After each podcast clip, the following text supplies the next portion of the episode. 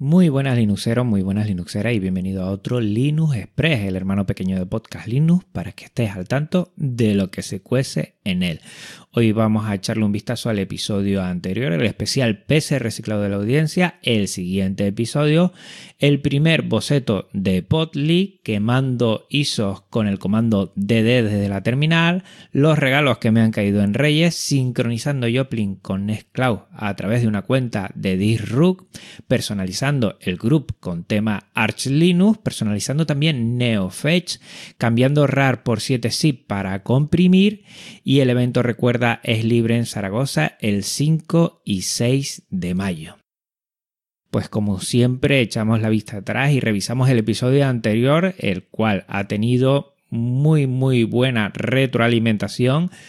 Han contactado varias personas que le ha encantado y la verdad que me siento muy orgulloso de terminar el proyecto y de cómo ha quedado el episodio. Algunas cositas que me han llegado de feedback es primero que decía la gráfica Intel 750 y es la Nvidia 750.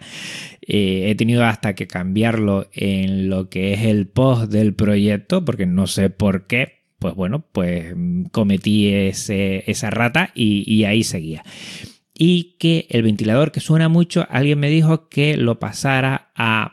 Normalmente estos funcionan con 12 voltios, pero también desde lo que es la fuente de alimentación puede sacar 5 voltios y va mucho más despacio y no se oyen tanto. Voy a intentar hacerlo también, o sea que me han dado algunas ideas para llevarlo adelante algunas mejoras. Estoy, la verdad, contentísimo con él y pronto intentaré hacer eh, lo que es edición de vídeo en el cole que los chicos y las chicas se lo van a pasar, bueno, flipando.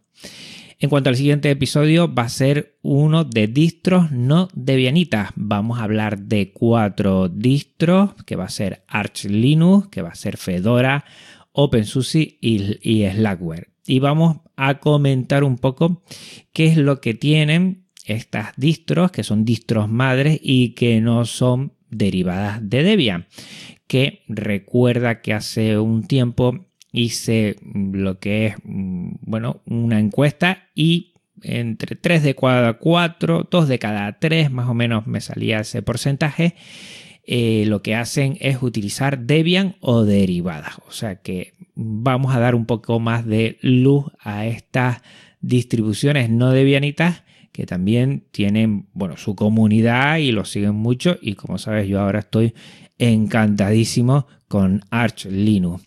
También hablarte del primer boceto de Potly, de Podcast Linux Game, que lo tienes en lo que es también la entrada a este episodio y que si más o menos controlas con temas de Godot o te gusta eh, lo que es el pixelar o la música chiptune, esta música retro de maquinitas, si te animas ¿eh? pues yo encantadísimo. Pasé un pequeño vídeo de lo que tengo hecho, bueno, un, esquema de lo que sería una pantalla, pero le falta mucho.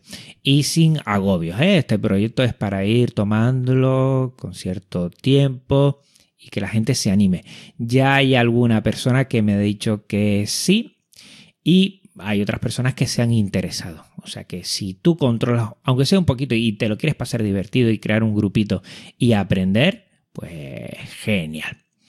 Cosas que sigo haciendo con Arch Linux, por ejemplo, es quemar la ISO. Eh, Arch Linux sacó una ISO ahora en principios de, de 2023.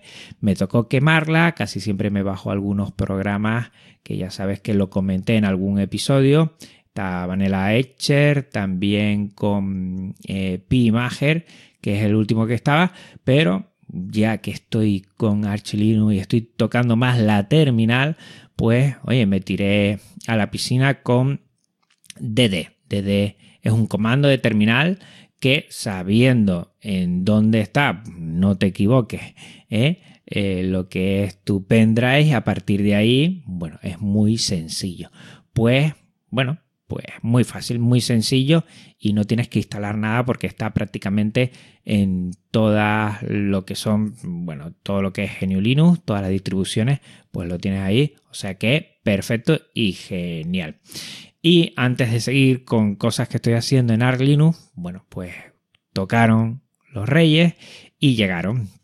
Y me cayó de aspecto tecnológico, regalado eh, por la reina Marta, pues lo que es un móvil, lo que es el Redmi Note 11 5G, el Pro, además, que está, la verdad, muy bien, una batería que, vamos, llego por la noche y está al 70%, mientras que el que tenía antes cuando llegaba a casa, pues estaba ya prácticamente muriendo.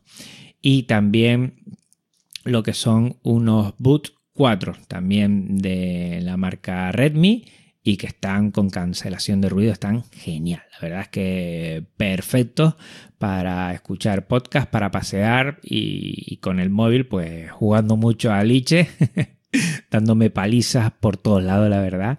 Y bueno, teniendo ahí mm, un gran móvil con una muy buena pantalla. Alguna gente me ha preguntado, oye, ¿por qué no te compraste algún modelo que fuera compatible con alguna distribución Android más libre y todo esto, pero bueno, cayó lo que cayó y yo estoy contento. Mm, intento siempre meter mm, F-Droid y programas desde F-Droid que sean libres o trabajar con, con, programas libres, pero sí es que es una asignatura pendiente de esto de buscar también un dispositivo en lo que es también de software libre en lo que a telefonía móvil se refiere. Y también me gustaría a ver si alguna vez pillo alguna tablet compatible y, también intento meterle algo de software libre y, romper esas cadenas de Google que siempre pues uno de mis de talón de Aquiles que, tengo evidentemente. Más cosas que he hecho pues bueno quitando cadenas pues he sincronizado Joplin con Nextcloud a través de la cuenta de Disrupt y que que la verdad que Bryce Arias, que sabía que hacía tiempo hizo un tutorial y lo comentó, pues contacté con él. Te lo agradezco mucho, Bryce, porque, porque ha sido muy sencillo y ya lo tengo un poquito más libre que antes. Antes estaba en una nube, pero era privativa y ahora en una libre.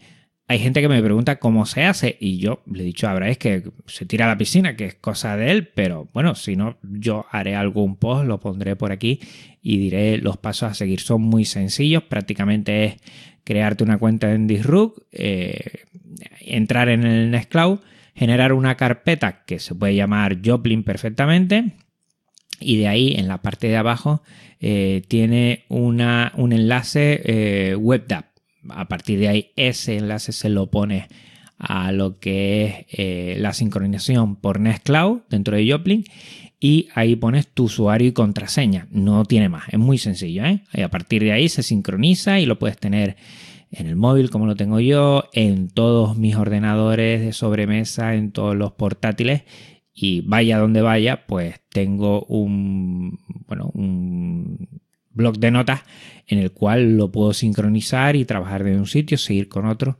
Y por ejemplo, todos los programas de Podcast Linux, pues bueno, hago un poquito ahí el guion y apunto algunas cositas y muchas otras más cosas que lo voy apuntando por ahí en algo libre. Como también he hecho en Arch Linux personalización tanto del grupo con un tema de Arch Linux en, negro que está muy bonito. Pásate por las notas del episodio para que le eches un vistazo. Y también eh, NeoFetch, que también, bueno, he visto de los viernes de escritorio algunas personalizaciones que me llaman mucho la atención y digo, oye, pues yo también quiero personalizarlo así. El único problema que hay en algunas personalizaciones es que necesitan unas fuentes de símbolos especiales, pero bueno, la instalas y ya está. Si alguien necesita algo de esto, pues que se ponga en contacto y se lo comunico. Y intentando liberarme de muchas cosas, pues bueno, me di cuenta que para comprimir yo siempre utilizaba RAR, que es privativo. Y que desde antes de que utilizaba GNU Linux, pues siempre lo había utilizado y siempre lo he seguido utilizando.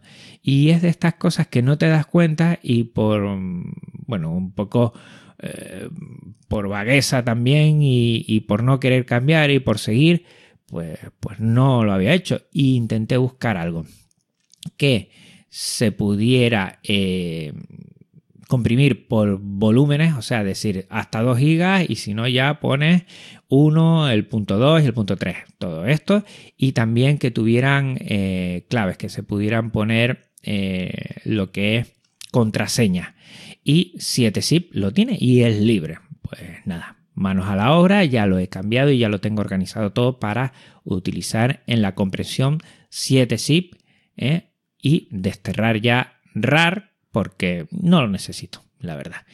Tengo que ir poco a poco mirando y revisando todo eso, todo ese software que tenemos que es libre y que es privativo e ir eliminando, eliminando, eliminando. Si hay una alternativa libre, casi siempre las hay, pues bueno, desterrar una que por mal hábito, por vagueza, por, por costumbre, mala costumbre, pues seguimos utilizando, por lo menos por mi parte. Y como siempre recuerda, el evento es libre en Zaragoza el 5 y 6 de mayo que ya toca este año. O sea que échale un vistazo, te dejo la nota del programa, su página web y ahí puedes ver todo lo que ofertan y todo lo que puedes disfrutar si estás en Zaragoza esos días.